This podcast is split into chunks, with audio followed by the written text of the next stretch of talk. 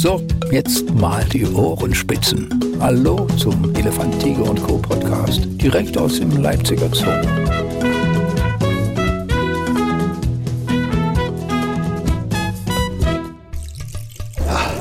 Elefant, Tiger und Co., der Podcast. Heute hat die Morgenstunde Gold im Munde. Das haben wir tatsächlich noch nie geschafft um diese Uhrzeit. Ich sage es einfach mal, Podcast kann man ja immer hören. 8 Uhr haben wir uns heute hier verabredet im Gondwanaland mit einer Bewohnerin Gondwanaland, so kann man es ja fast schon sagen. Kerstin Tischmeier hat mich heute hier äh, zu sich eingeladen. Ich habe das dankbar angenommen, auch zu dieser besonderen Stunde. Kerstin, sei herzlich gegrüßt. Hallo. Kerstin, ich bin völlig fasziniert gerade von dieser Anmutung. Ähm, Techniker mit, mit Stirnlampen, die hier unterwegs sind. Ähm, es ist, man kann hier kein Deckenlicht einschalten, oder? Also wenn es dunkel ist, ist hier dunkel. Also wenn draußen dunkel ist, ist hier drinnen auch dunkel. Die Anlagen haben kein Licht. Nur die ein oder anderen Strahler auf den Anlagen Ja, ja, ja. oder über den Anlagen. Aber so direkt, wie es im Pongoland ist, Lampen an, Decke ist hell, ähm, haben wir hier leider nicht. Wie kommst du damit klar? Na, indem man sich früh morgens im Winter halt Zeit lässt in der. Küche. Äh, hinter den Kulissen erstmal noch in Stall Stallungen. Ähm, frühmorgendliche Futterrunden. So acht wird der dann meistens hell und bis dahin kann man sich schon vertun im Winter. Im Sommer sieht das natürlich ganz anders aus. Da ist es schon bei Zeiten hell. Aber du bist jetzt keine Nachteule, die jetzt bei diesen Bedingungen su su super gut sehen kann. Nee, natürlich nicht. Also die Tiere können deutlich besser sehen im Dunkeln als ich, aber äh, Ja. wie gesagt, man versucht sich so zu, durchs Leben zu mogeln, dass man dann halt sagt, man hat jetzt die Helligkeit, die man braucht, um die Anlagen sauber zu machen, um die Tiere Ja. richtig zu sehen. Ähm, und von daher, das funktioniert schon irgendwie. Ähm, nun haben wir hier gerade auch noch eine besondere Geräuschkulisse, als ob wir irgendwie an einem sagen wir mal, Gebirgsbach-Wasserfall stehen oder ja, sowas. es äh, regnet draußen, nicht in der Halle, also es regnet außerhalb. Und wenn das da halt eben oben, und es regnet nicht mal dolle eigentlich. Ja, ja, drum. Ich, Also wenn es richtig doll regnet, dann würden wir uns jetzt nicht verstehen. das ist einfach durch dieses äh, Blasendach, das Prasseln, das hört man richtig stark. Das hört man auf allen äh, Kunststoffdächern. Also Giraffenhaus zum Beispiel ist genau dasselbe. Ja, ja, ja. Kongoland ist genau dasselbe. Ähm, das ist halt eine Geräuschkulisse, die muss man halt mit einnehmen. Das auf jeden Fall. Ist ja sowieso eine ganz besondere Kulisse hier. Und äh, wir fangen wir gleich mal bei Geräuschkulisse an, denn durch dich bekommen wir ja nochmal auch eine Tierart präsentiert, die ich hier äh, in all den Podcasts noch gar nicht hatte, nämlich die Riesenotter. Und das sind ja welche, die hatten wir rein akustisch schon bei etlichen Gesprächen hier im Podcast. Äh, obwohl wir hier meterweit entfernt sind, sind die unglaublich laut zu hören. Also die Riesenotter, Na, wenn, ja, wenn die richtig äh, Hunger haben und äh, Fisch verlangen, ja, dann ist das ein Konzert, das hört man auf jeden Fall durch die gesamte Halle. Die können richtig laut und die können aber halt auch immer ein bisschen gedämpft. Also wenn die manchmal ein bisschen schreien und die Leute schon, oh, das ist aber laut, Ja. dann sage ich meistens, das geht noch lauter. ist, ist das ein Job? Also brauchst du da Ohrenschützer, wenn die richtig Äh, unterwegs Im sind? Stall teilweise haben wir Mickey-Mäuse auf, ja. Ja, ja. Also Ohrenschützer. Ähm, das machen wir schon. Weil wenn die im Stall loslegen, der Stall ist nicht so riesig äh, und die haben ja auch die Strategie, wenn sie sich irgendwie bedroht fühlen, dann schreien sie ihren Feind an und das richtig laut und das geht dann ins Gehör und deswegen äh, ab und zu gibt es auch Mickey-Mäuse im Stall. Ach, das hat doch einen Sinn, diese Lautstärke. Die Lautstärke hat beim Riesenotter tatsächlich Sinn. Ähm, die können dadurch natürlich auch einen Feind ganz schön äh, extrem stressen, weil wenn man überlegt, diese Tonlage Die ist, und die ist ordentlich. ähm, dann die Lautstärke und wenn das dann alle gleichzeitig machen, dann ist das schon eine Aua in den Ohren. Also wenn wir einen Tierarzt da haben, der uns die Tiere impft und wir die pusten, also dem Blasrohr äh, behandeln, äh, die Impfung, ähm, dann ist das schon eine Geräuschkulisse, die nicht zu verachten ist. Die geht in, wie heißt es, in Mark und Bein geht diese, Genau. Ja. Also das geht auf, auf jeden Fall auf die Ohren. als ich gerade auf dich gewartet habe, noch die paar Minuten vorher, das sagt, äh, sagte gerade eine Kollegin auch, ach, jetzt kommt sie. Bloß weil kurz mal äh, die, die Otter schon zu hören waren. Hast du da schon gefüttert oder haben die einfach nur gesehen, dass du Ähm, da bist? Heute war der Kollege hinten. Ja, Wir füttern die erste Mahlzeit im Stall. Da gibt es die Vitamine äh, für jeden Einzelnen. Und äh, wir holen die früh rein, damit die eingesperrt werden können, damit wir die Anlage sauber machen können. Und äh, wenn die dann wieder rausgelassen werden und dann braucht bloß einer oben äh, auf der Brücke langlaufen und wenn die dann Hunger haben, dann wird halt einfach erstmal geschrien. Also es ist egal, wer da oben langläuft. Zu Corona-Zeiten, wo die Halle hier gar nicht äh, mit Leuten bestückt war, außer mit uns Trotteln, war es wirklich extrem. Also man hat immer gehört, ach, es steht jetzt einer auf der Brücke. Ja, ja, die ja. haben jeden, der da mal einen Rüssel rübergehalten hat, äh, haben die begrüßt und haben halt losgeschrien. Und ob das nun die Gärtner waren, die Zoll, also vielleicht doch mal ein Handwerker oder so, man hat es halt gehört. Sind die untereinander auch so, sagen wir mal, laut und streitlustig? So ein bisschen schimpansenmäßig? Mm, jein. Also streitlustig insofern, wenn es um Futter geht und die Hunger haben, ja. Ja. Also gibt es dann schon mal eine Ansage. Bei den äh, Jungtieren ist es so, die haben diese Angewohnheit, die nehmen ihren Fisch und dann ningeln die rum und schwimmen weg und dann geht das Schwänzchen in die Höhe und dann wird richtig dolle geningelt und dann hat man den Fisch noch in der, in der Rusche drin. Also geningelt heißt schon wieder ums nächste Betteln sozusagen. Nee, ningeln heißt, das ist meine, lasst mich in Ruhe. Aha. Klingt das anders oder, oder ist Ja, das... ja. Also die haben ganz, ganz viele verschiedene Tonarten, um äh, sich zu unterhalten, um was mitzuteilen. Also die haben eine echt äh, breite Palette an Stimmlagen. Und was passiert dann zum Beispiel, wenn, da, wenn das ningelt? Kommen die anderen dann erst recht oder lassen die denjenigen in Ruhe dann? Die, die lassen den in Ruhe. Also wenn die Jungtiere anfangen, oder wenn auch Erwachsene dann diesen Ton anschmeißen, diese sogenannte Ningeln, dann äh, ist es eigentlich für die anderen ein Zeichen dafür, okay, wir halten Abstand, sonst kriegen wir einer auf die Nase. Also wenn sie bei Mutti anfangen zu ningeln und die hat richtig Hunger und die Jungtiere sind schon groß genug, dass die selber sich den Fisch bei uns holen, Ja. Dann gibt die auch nicht ab und dann gibt es halt auch mal was auf die Nase, wenn es denn weiter geningelt wird. Sind die denn auch, sagen wir mal, selber irgendwann satt? Also, oder, Ja, oder, ja, ja, ja, ja. Also es ist nicht so, dass wenn ihr geht mit dem Eimer, dass dann Nee. erst das richtige Konzert losgeht. nee, nee, also, also mit bestimmten Fischarten werden sie relativ schnell satt. Ja. Und wenn die dann satt sind, dann sind sie eigentlich A, nicht so stimmgewaltig, B, äh, sind sie relativ schläfrig und viel in der Kiste oder viel irgendwo in ihren Schlafmöglichkeiten. Dann ist nicht viel Action auf der Anlage. Ja. Obwohl äh, Riesenotter ja tagaktiv sind, das heißt also mit der Sonne, in Anführungsstrichen, stehen die auf und mit der Sonne gehen die halt schlafen, also wenn die untergehen. Also wir machen auch alles gemeinsam. Also es ist eine Familiengruppe, Ja. die wirklich alles gemeinsam macht. Die Mutti hatte Hosen an. Es geht gemeinsam oder gemeinschaftlich aufs Toilette. Es geht, wird gemeinschaftlich geba gebadet, in Anführungsstrichen, also geht ins Wasserbecken. Es geht gemeinschaftlich auf Toilette? es geht gemeinschaftlich auf Toilette, es geht gemeinschaftlich schlafen. Äh, g- Gerade die Toilette, darf ich da kurz fragen? Also die machen nicht wie Tiere da, wo sie gerade stehen? Oder die haben, nee, die haben tatsächlich Kotplätze. Ja. Also wir haben einen im Stall und einen auf der Anlage.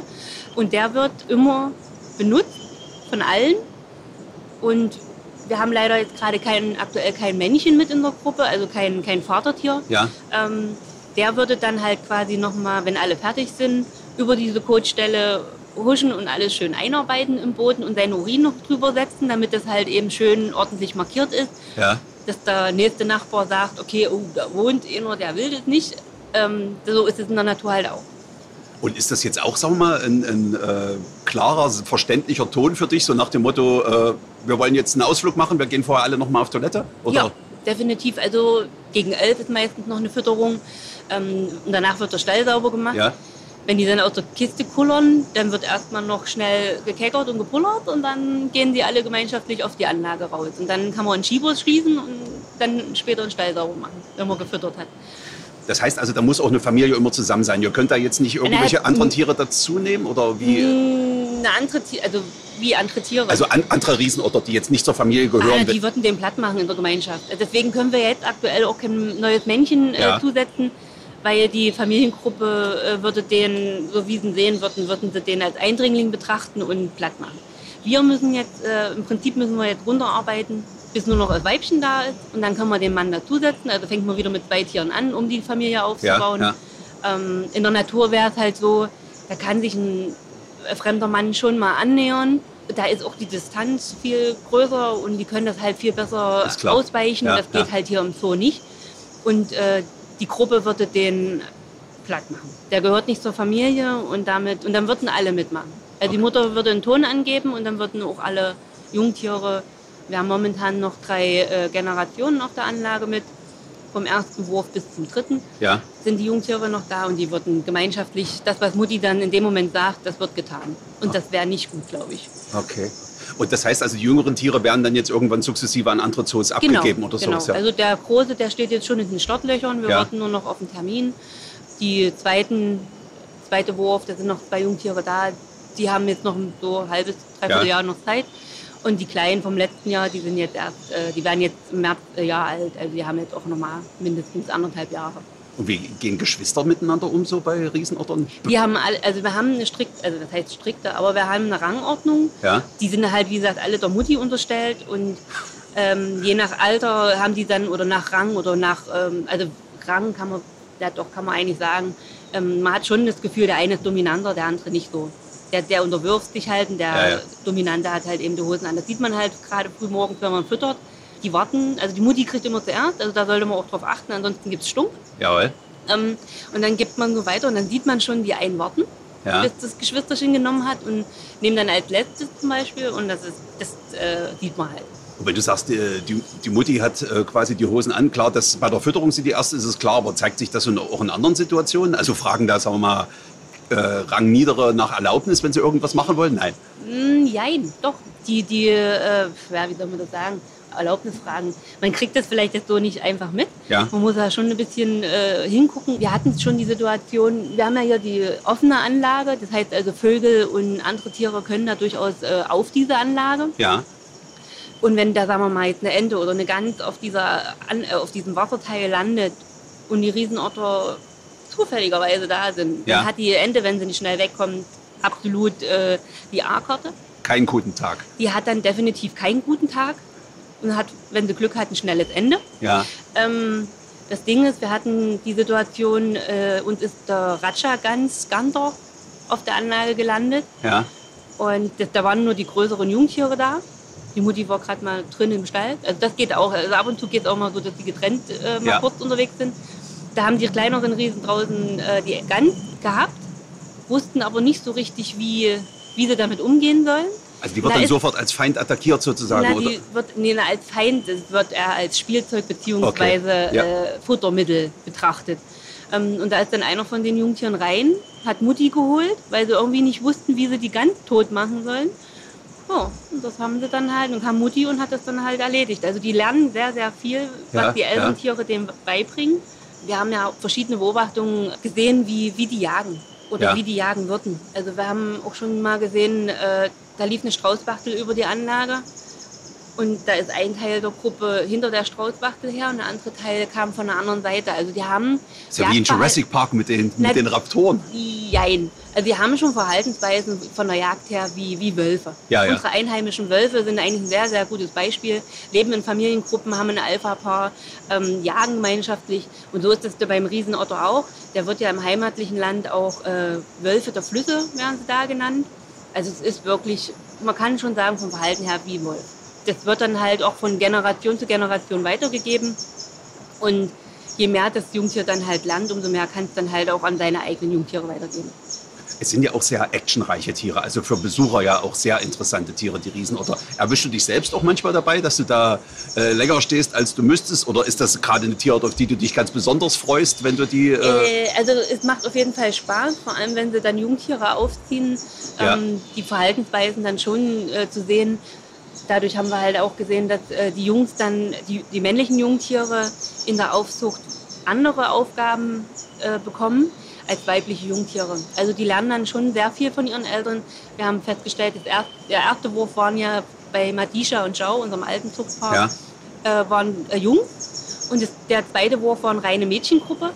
Und da hat man schon gesehen, die Jungs haben halt eben das gemacht, was Papa macht und die Mädels haben schon das gemacht, was Mama macht. Also die Okay. haben dann schon sich äh, gegenseitig äh, ergänzt und ähm, haben halt das, das gelernt, was für sie im späteren Leben wichtig ist. ja. Also die haben sicherlich auch das ein oder andere wird denen in die Wiege gelegt. Wir haben zum Beispiel bei Zhao und Madisha war es so gewesen, dass Madisha schon Erfahrung hatte mit Jungtieren durch ihre Familie vorher und Zhao halt nicht und trotzdem haben die sich gut ergänzt. Beim jetzigen Zuchtpaar, was wir hatten, war Emilia die letzte von Zhao Ja. und Madisha, die hier geblieben ist dann. Und dazu kam ja dann der neue Mann. Sie hatte keine Erfahrung und er hatte offensichtlich schon Erfahrung und hat dann halt auch ihr ein bisschen äh, gezeigt, wie es funktioniert mit solchen kleinen Würmern. Weil es, wenn die Riesenotter geboren werden, also eine Leberwurst kann man sagen, ist äh, ähnlich. Ja, ja. Also es sind kleine lange Würstchen und die äh, zu betuddeln und so, das ist schon für einen Riesenotter, also gerade Emilia hat halt mehrere Jungtiere überfordert teilweise. ja. Die hat dann schon, also man hat eigentlich immer gesagt, so mit drei Wochen gehen die mit den Jungtieren das erste Mal raus auf die Anlage, gehen mit denen schwimmen. Ähm, da sind die Riesenkinder noch blind und taub. Die, die können eigentlich noch nichts, Ja. außer durch die Gegend rutschen, krabbeln, keine Ahnung. Aber mehr nicht, Milch trinken. Und äh, sie hatte halt dann schon eins mit rausgenommen, nach zwei, drei Wochen schon. Hat denen dann auch gleich noch einen Fisch vor die Nase gelegt, wo ich dann gesagt habe, Mausi, so weit ist das Kind noch nicht. Du musst noch ein bisschen warten, bis Ja, es ja. den Fisch abnimmt. Ja. Also es war dann schon so, die hat dann halt überschlagene Reaktionen gemacht. Kind ist da, jetzt muss es aber auch gleich noch Fisch fressen. Ja. Die hat das dann nicht auf dem Schirm gehabt, okay, das ist noch nicht alt genug für Fisch. Und wie hat er da geholfen? er hat äh, das Jungtier dann genommen und hat es wieder reingetragen. Aha. Ähm, das war auch, äh, wo die Kinder in der Kiste, also die hat ein Jungtier in der Kiste geworfen, die anderen hat sie offenbar draußen im, im Stall geworfen. Und er hat dann halt auch eins mit reingenommen. Ja. Also er, er hat dann auch unterstützend äh, gewirkt, indem er sich auch um die Jungtiere sofort mitgekümmert hat. Und das hat ihm keiner quasi von euch beigebracht oder sowas? Das Nee. ist dann Instinkt oder aus seiner Erfahrung, der Das ist, erfolgt? Ja. das, das ist deine Erfahrung gewesen, weil ähm, also einem Riesenorter was beizubringen, was Erziehung angeht, äh, kann ich nicht. Ja. Dafür bin ich nicht aus, also bin ich nicht ausgebildet, kann ich nicht sagen, aber dafür bin ich nicht äh, in der Lage. Ähm, und von daher, das müssen die halt untereinander und von ihren Artgenossen, Eltern, Geschwistern halt lernen. Ja. Wie gesagt, vieles le- wird denen in die Wiege gelegt. Muss man einfach sagen, dieser, dieser natürliche Werdegang einer Familie, das wird denen schon in einer gewissen Weise in die Wiege gelegt. Die wissen schon, wie sie sich verhalten müssen. Nur bestimmte Abläufe müssen sie halt dann lernen. Das ist jetzt wieder extrem vermenschlicht von mir, aber äh, kommunizieren die Eltern da miteinander? Dass wenn gerade Riesenorter nun welche sind, die wirklich mit ihren Geräuschen so viel ausdrücken Ja, können? die, die, äh, ja, es gibt halt wie gesagt viel, verschiedene äh, Stimmlagen. Da gibt es dann hier mal in, in, in und dann gibt es dann da mal. mm, Ja. Also da denke ich schon, dass die sich da miteinander unterhalten. Und wenn die denen das, also die zeigen das ja dann auch untereinander, sagen dann hier, ich bringe das jetzt wieder rein. Äh, dann sieht die Mutti, okay, das war jetzt nicht in Ordnung. Also die können nicht, das glaube ich schon, die unterhalten sich wahrscheinlich wie wir jetzt hier, Ja. aber wir können das, glaube ich, nicht im Ganzen verstehen. Wir können halt immer nur die Verhaltensweisen und dann halt diesen Ton dazu interpretieren, ob das stimmt. Ist eine andere Sache. Das ist eine gibt kein andere. Wörterbuch, ist genau, schon klar. es Ja. gibt kein Wörterbuch für Riesenotter. Nun klingt es ja ein bisschen so raus, als ob die durch ihre Frechheit oder so nicht die verträglichsten sind mit anderen Tierarten. Ähm, nun sind sie aber doch vergesellschaftet äh, mit, dem, mit den Weißkopf äh, oder dem Weißgesicht, sag ich. Kommen die miteinander klar? Eigentlich sind doch Affen immer die Frecheren. Ähm, Weißgesichtssakis sind äh, für mich keine Affen. Okay. Die sind sowas von lieb und Okay. untereinander lieb, äh, uns gegenüber lieb. Also es sind keine Stinker oder garstig. Die sind einfach nur nett, die sind einfach herrlich. Also die ertragen quasi die Geräuschkulisse und was da unten bei den Ottern Ja, ist ja, einfach und haben- gucken sich haben- das an, oder? Die, die haben eigentlich immer von oben runter geguckt, die wussten, dass der Riese da nicht hochkommt. Ja. Riesenotter können nicht senkrecht hochklettern, aber man muss dazu sagen, da wo Riesenotter ihre Pfoten drauf bekommen, da können die sich hochziehen. Ja. Also das muss man halt immer im Hinterstübchen behalten und, und wir haben ja diesen, diesen Stamm, der im Wasser äh, so rausragt. Den nutzen die Riesenotter sehr gut. Die liegen auch gerne da oben. Gerade die Mutter, wenn sie ihre Ruhe haben will, geht die gerne da hoch und legt sich einfach mal hin, der Länge nach. Also die können dann schon bestimmte äh, Äste und Stämme hochklettern. Äh, Bist du eigentlich von Anfang an in Gondwanaland? Jein. Also ich bin äh, nach dem ersten Jahr in die Halle mit eingezogen. Also nach Eröffnung war ein Jahr ins Land gezogen und dann bin ich erst dazugekommen. Beschreib mal diesen Arbeitsplatz Gondwanaland für dich oder sowas. Ich meine, es ist ja jeden Tag, auch im Winter, äh, eine tropische Wärme. Erstmal, wie komm- wie kommst du klimatisch, bist du damit klargekommen? Auch das, da gewöhnt man sich ganz gut dran. Das Ding ist, dass man halt verpimpelt. Wenn man dann im Winter draußen ist, dann zieht man mehr Schichten an als andere, die draußen arbeiten. Die sagen, na, was ist denn mit dir los, du Weichei? Ja, ähm, Das, das merkt man auf jeden Fall. Man verweichlicht im Anführungsstrichen. Okay. Man passt sich da halt an. Aber so an sich, das Klima ist eigentlich ganz gut. Selbst im Sommer, wenn man draußen 36 Grad hat, Ja. ist man besser hier drinnen aufgehoben, weil es hier nur maximal 30 Grad wird. Und ähm, nimmst du die Schönheit, die Gondwanaland hat, eigentlich noch wahr? Also ich meine, die berühmte Betriebsblindheit, hat die bei dir dann irgendwann auch angefangen, weil du jeden Tag hier bist? Nö, eigentlich nicht. Also ich bin ähm, äh, schon so, so ein Blumen- oder Blütenfreak. Ja. Und es ist schon äh, beachtlich, dass man in diesen äh, zehn Jahren schon noch die ein oder anderen Blüten entdeckt, die man vorher noch nicht gesehen hat. Ja. Also das ist schon, äh, da kommt man manchmal in Ecken und, äh, rein, wo man sagt, oh, hast du noch gar nicht gesehen? Steht die schon immer hier? Ja, ja. Das gibt's schon, Ja, so. Habt ihr als Pfleger eigentlich auch was von den ganzen Früchten, die hier wachsen oder sowas? Also äh, kannst du hier mal eine Banane zum, oder eine Mango zum Frühstück pflücken? Geht das überhaupt? Doch, ab und zu geht das. Also Ja. wenn der Flugfuchs nicht gerade als erster da war, dann Ja. äh, ist das definitiv möglich. Also bevorzugt, äh, also können wir machen, aber bevorzugt geben wir es dann halt ans Tier weiter. Ähm, aber wenn genügend da ist, dann äh, wird auch mal ein Stückchen mit reingespachtelt. Wir haben auch äh, manchmal Früchte, die selten sind. Da wird von unserer Seite erst probiert, bevor wir sie dann weiterreichen an die Tiere. Also es Ja, gibt schon ja, Sachen, ja, wo ja. man sagt, man probiert das jetzt, man kennt es von irgendwoher. Ähm, ich habe festgestellt, Sternfrüchte, Ja. die man im Laden kaufen kann, sind absolut bäh.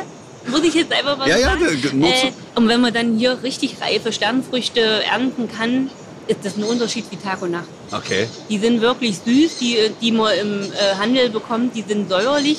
Die haben mit dem, was man äh, so kennt, Na, die schmecken so gerade aus, ja, genau. Genau, die, die, die, mit denen hat das überhaupt nichts zu tun. Ja. Also man merkt auch einen Unterschied äh, zwischen hier gepflückter Banane und gekaufter Banane. Das ist, muss man auch dazu sagen. Die gekauften sind wirklich süß und hier sind sie eher so, äh, da kriegt man leicht einen Pelz auf der Zunge. Ja. Also es ist schon ein Unterschied und man kann schon sagen, ähm, auch die Papayas, die hier wachsen und reif werden, um man kriegt sie zu greifen, bevor der Flugfuchs da war, ähm, die schmecken auch ganz anders als die gekauften Papayas. Was ist das für ein Kamerad, der uns hier gerade so schön... Das sind unsere Pfeifgänse, gelben Pfeifgänse. Und die müssen halt immer mal ihren Ton dazu beitragen. Machst du denn selber auch, äh, gehört eine tägliche Runde hier äh, durch die Halle für dich dazu? Oder musst du dich selber auch manchmal, sagen wir mal, zwingen, oder dir deinen ganzen Arbeitsplatz mal wieder anzuschauen? Hm, Naja, nö, also es geht schon. Also wir sind, gut, muss dazu sagen, meistens äh, bin ich nur auf der einen Seite der Halle. Ja, ja. Der andere Teil, äh, der fällt meistens hinten runter, weil man halt da keine Tiere hat. Aber dadurch, dass ich ja nicht nur Raubtiere mache, sondern auch mal Aquarium mache, komme ich auch mal in andere Ecken. Immer mal was Neues oder mal wieder ins Revier, in andere Reviere schnarchen, ist auf jeden Fall, wo man sagt, damit kriegt man halt auch was mit. Weil wir gerade auch die besondere Schönheit dieses Arbeitsplatzes hervorheben. Nun ist ja gerade auch wieder dieses Tropenleuchten. Aber ich meine, der normale Besucher sieht das natürlich in, in, im Zuge mit vielen anderen Besuchern. Hast du eventuell dann die Gelegenheit, das mal in seiner Schönheit auch für dich nur zu betrachten? Also, was weiß ich, zum Schichtende oder gerade früh ganz am Morgen? Kriegst du das überhaupt mit? Na, wenn wir äh, eingeteilt sind als äh, Ja. die Tropenleuchter, dann kriegt man es auf jeden Fall mit. Ansonsten, wenn man sich privat mal unter das Volk mischt, geht auch. Also kannst du auch ein bisschen mitgenießen oder so. Macht mach, das für dich den Arbeitsplatz auch nochmal ein bisschen schöner oder anders? anders. Ja. Ja. Also man kann halt immer mal was Neues sehen. Das eine ist halt gut, das andere halt nicht. Das muss man halt dann kommunizieren. Ja, ja. Ähm, aber ansonsten, man nimmt es halt mit. Den Tieren, sagen wir mal jetzt den Riesenottern oder sowas, wie, wie reagieren die zum Beispiel darauf, wenn es abends eben mal noch leuchtet oder sowas? Nehmen die Ähm, das interessiert wahr? Na, das, das Ding ist, dass die, äh, die sind ja so gestrickt, dass wenn es dunkel wird, Schlafenszeit. Genau, genau. Schlafenszeit, ähm, die sind halt auch wirklich so. Also wenn es dunkel ist, selbst wenn hier dann Licht an ist, die gehen schlafen. Die ja. haben ihre innere Uhr und dann ist Schicht im Schatten. Und Mutter sagt Nachtruhe. Und, und Mutter sagt Nachtruhe, dann Ja. ist Nachtruhe.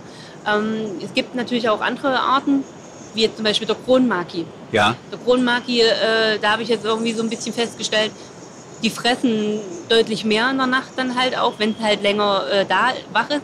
Wobei man halt auch sagen muss, äh, die ein oder anderen sind schon müder am nächsten Tag. ja. Beim Riesenotter habe ich es insofern gemerkt, dass die halt, wenn man früh um sieben kam, dann aus der Kiste gekullert sind. Ähm, und andere Tage, wo halt kein Tropenleuchten war, dann waren sie halt schon wach und haben halt schon gewartet. Ja, ja. Ob das jetzt wirklich damit, das ist auch so eine Sache, ob das nun wirklich damit zu tun hat, ist ein Gefühl oder eine Interpretation, die vielleicht gar nicht stimmt. ja. Das äh, muss man halt einfach mit. Äh, Nee, es, tu, es tut sich halt was. Das interessiert Genau. erstmal. Das, äh, ach, was ist denn hier und, so weiter. und wir haben ja unsere Faultiere, wie bekannt, äh, sind die halt in der gesamten Halle unterwegs. Das Ja. heißt also auch hier im Hallendach. Den Faultieren scheint es offenbar überhaupt nicht zu stören, wenn die Hütte abends beleuchtet ist. Weil die kommen ja meistens erst so, wenn es dunkel wird und Ruhe einkehrt, sind die dann unterwegs. Ab und zu auch mal nachmittags oder am Tag, gerade durch Sid. Das den ersten Abend, wo Tropenleuchten war, hat sich Sid in seiner vollen Pracht an der Disco-Kugel gezeigt, wie Ja. immer. Ja. Also er ist dann halt schon sehr präsent und der, der nutzt das dann halt, mal was Neues und mal was gucken und was Interessantes. Große Bühne. Ähm, ich glaube eher, dass die Vogelwelt eventuell eher ein Problem damit hat, mit diesen Tropenleuchten, als jetzt, sagen wir mal, äh, die Makis, die gucken halt, die können halt nochmal Leute sehen. Die Katzen sind halt abends halt auch eher unterwegs. Ob die das jetzt toll finden, ist halt auch so fraglich, aber da merken wir keinen Unterschied Ja, ja, normalen äh, Tagesablauf. Ja. Wie bist du denn, um jetzt mal den totalen Sprung zu schaffen, wie bist du denn hier eigentlich hierher ins Gondwanaland gekommen? Also ich vermute mal, als du deine... Oh, meine Rundreise im Zoo Leipzig ist relativ äh, weit gestrickt. Ja, Ähm, ich habe 2005 äh, im Zoo Leipzig angefangen zu arbeiten. ja, Das habe ich meinem Mann zu verdanken. Der hat äh, sich damals stark gemacht. Es wurde eine Krankheitsvertretung in Afrika hinten in der Savanne gesucht.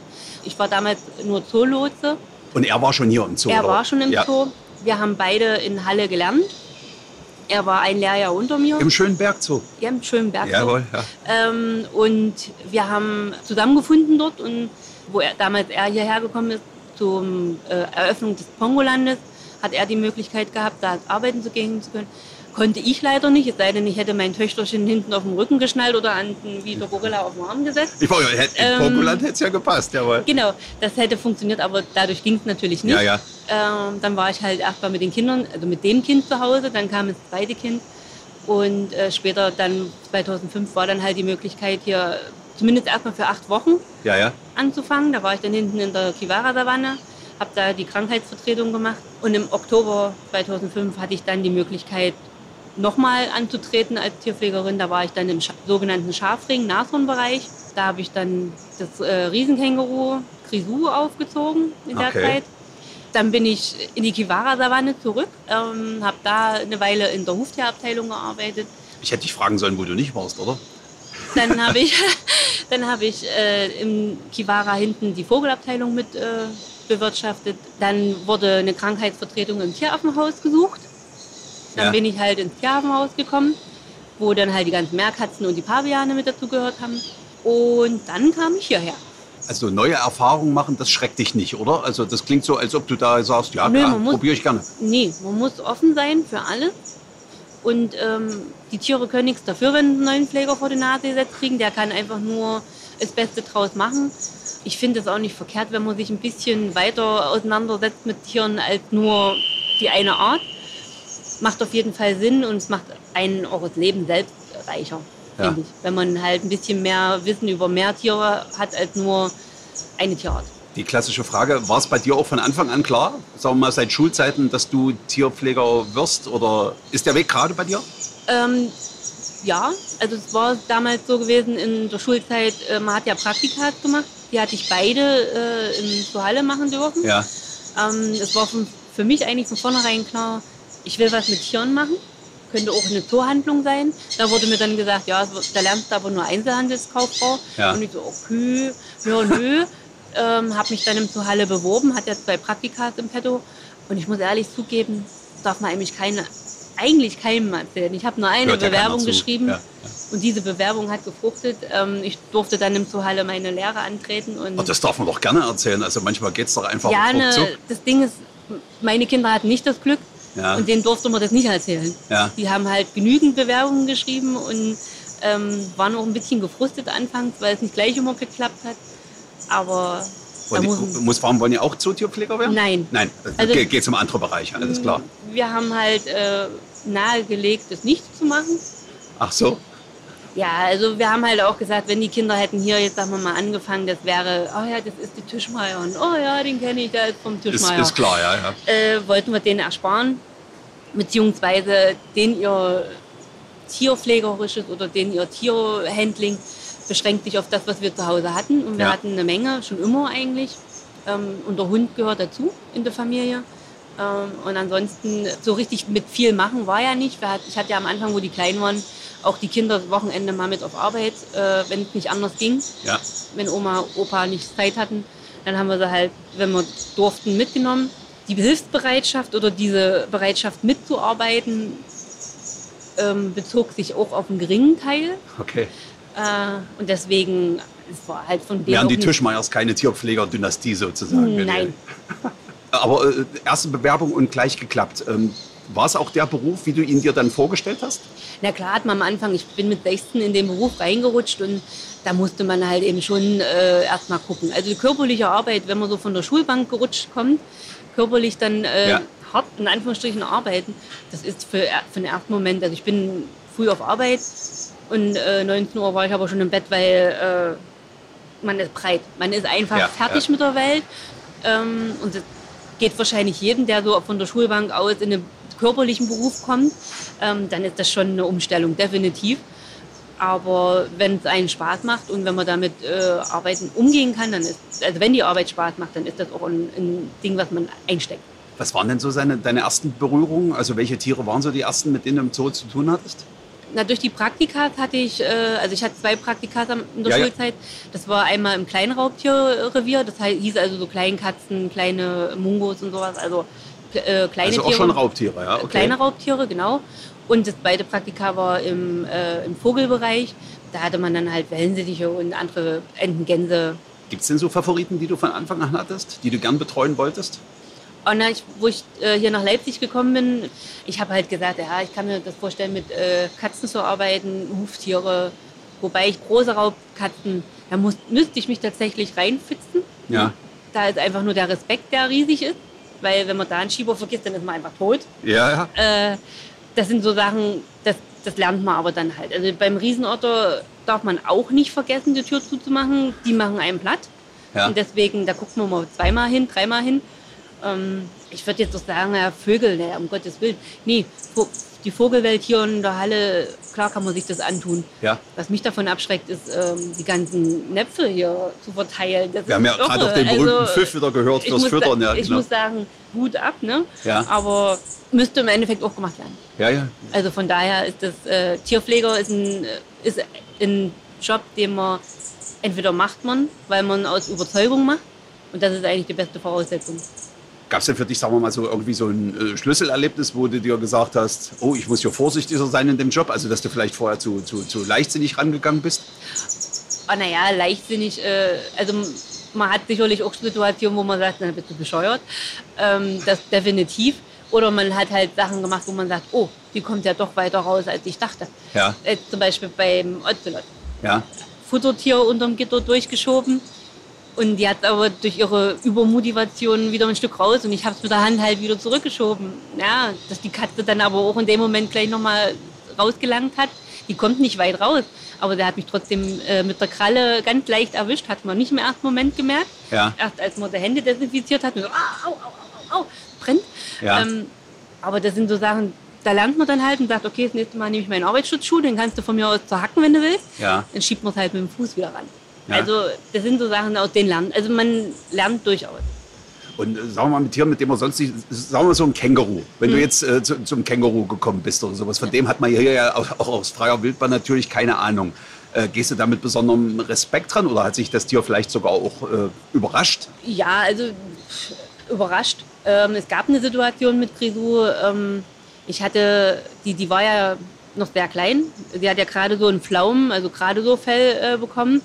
Sie wollte nicht irgendwo rumliegen. Wenn man drüber nachdenkt, geht eigentlich ja auch nicht, weil die Jungtiere dann äh, in, instinktiv aus dem Beutel rauskrabbeln, wenn die Mutter tot ist. Ja. Wenn die sich nicht mehr bewegt und keinen Herzschlag hören, dann, geht, dann krabbeln die aus dem Beutel raus, um irgendwie vielleicht doch zu überleben. Und da kann man sie natürlich nicht im Sack einfach irgendwo auf eine Wärmplatte legen. Äh, dadurch habe ich dann halt äh, die bei mir dran und habe mit der auch geschlafen, dass die das halt hört. Die hört den Herzschlag, die hört alles andere. Und bis zu einem bestimmten Punkt habe ich das gemacht, bis sie dann mir nachts extrem angefangen hat äh, zu hypoventilieren. Also da war die richtig, die war klatschnass, als ich die aus dem Beutel geholt habe. Da war die schon komplett befällt. Es war ja einfach zu warm. Da habe ich schon gedacht, um Gottes Willen, ich verliere die. Da Ja. habe ich die dann halt danach nicht mehr bei mir äh, am Bauch mitgetragen zum Schlafen, sondern habe die mir aufs, neben mir aufs Kopfkissen gelegt. Das war auch in Ordnung. Da, da muss ich aber jetzt noch mal aushalten. Du warst quasi der Känguru-Ersatzmutter in dieser Zeit, oder? oder Ja, oder? ja. Okay. Die, genau.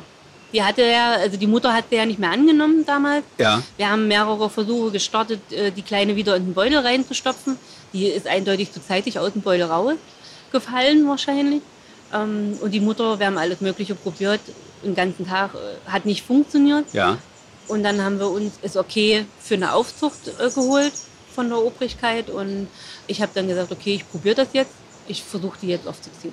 Das heißt dann, du gibst ihr quasi einen Beutel und hast sie die ganze Zeit bei dir, oder wie sieht das Ja. bei Kängurus aus? So Ja, so habe ich es dann halt im Endeffekt gemacht. Also die erste Nacht hat sie auf der Wärmflasche äh, verbracht und das war halt, wie gesagt, und dann hieß es ja, alle zwei Stunden, das fand die ja richtig bescheuert, alle zwei Stunden äh, munter gemacht zu werden, weil die halt schon für die Phase zu, zu, zu alt war. Ja. Also sie hatte, wie gesagt, die hatte Augen offen, die hatte schon leichten Pflaumen.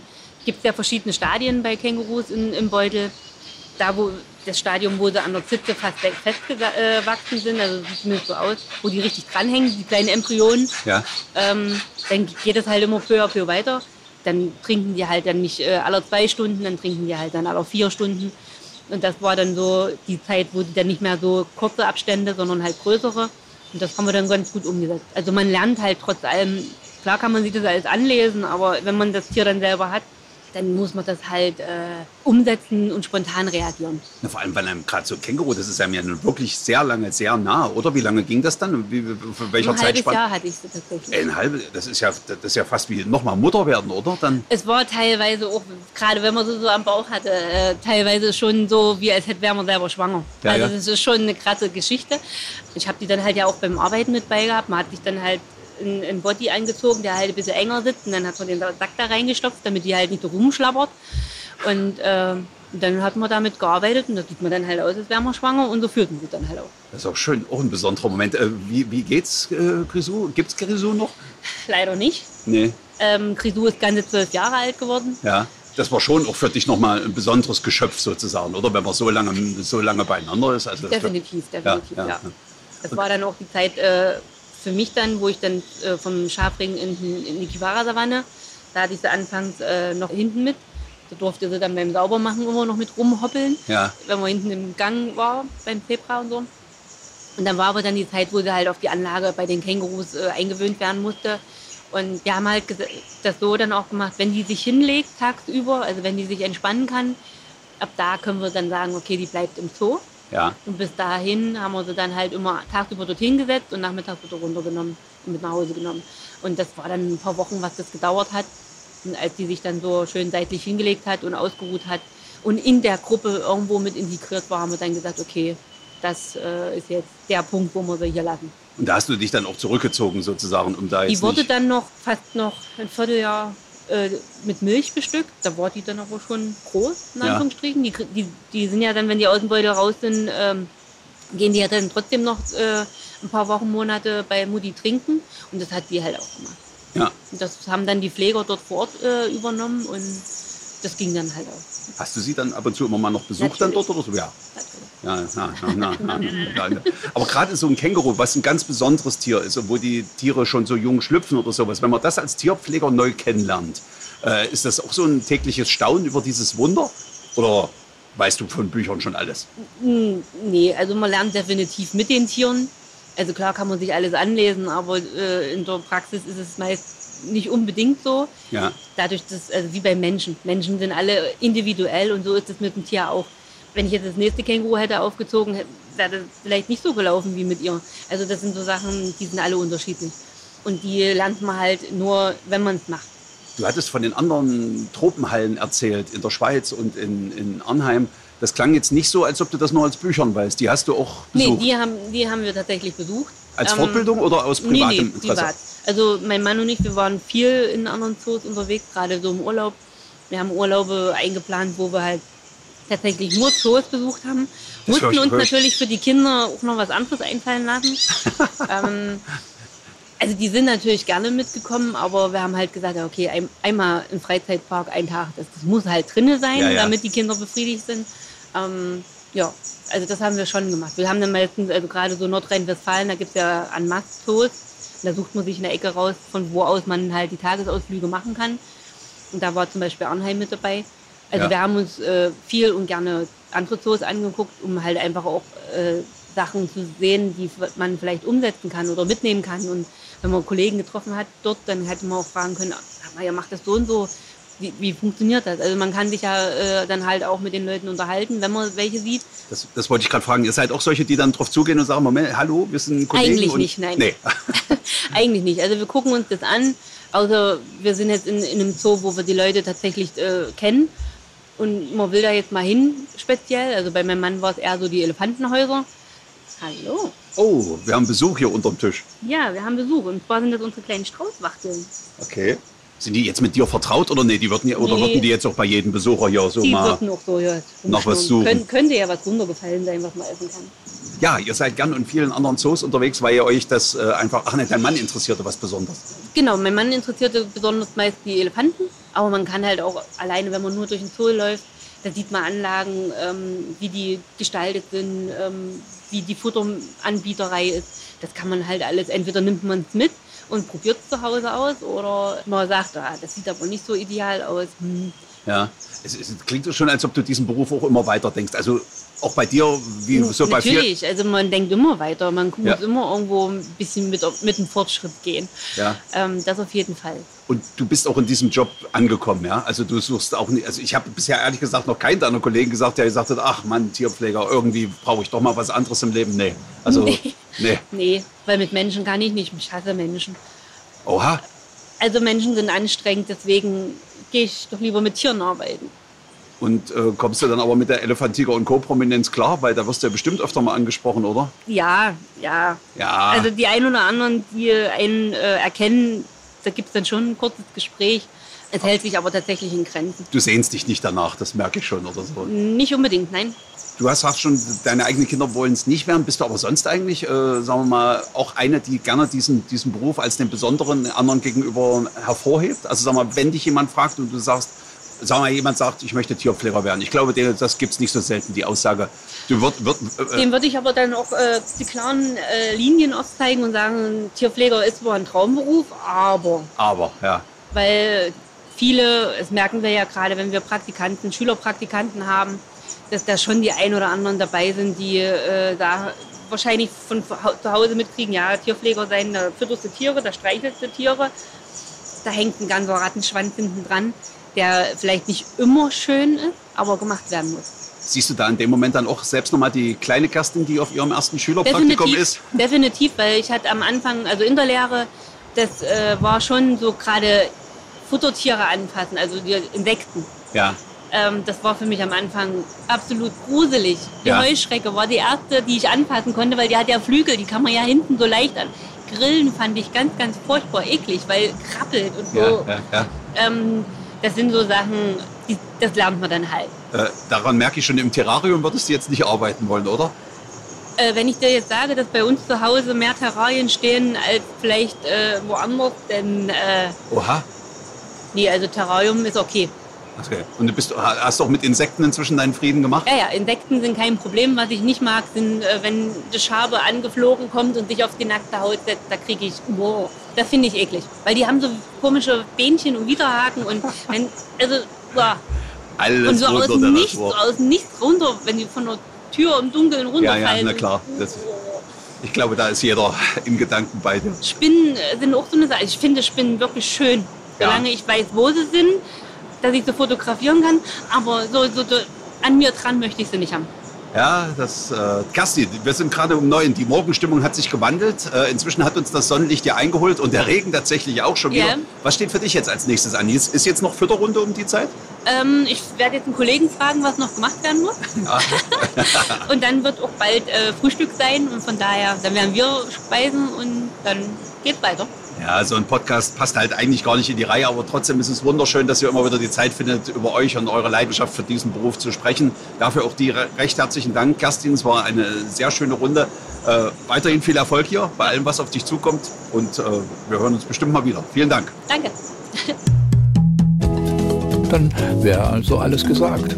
Elefant, Tiger und Co. Ein Podcast von Elefant, Tiger und Co. und MDR Sachsen.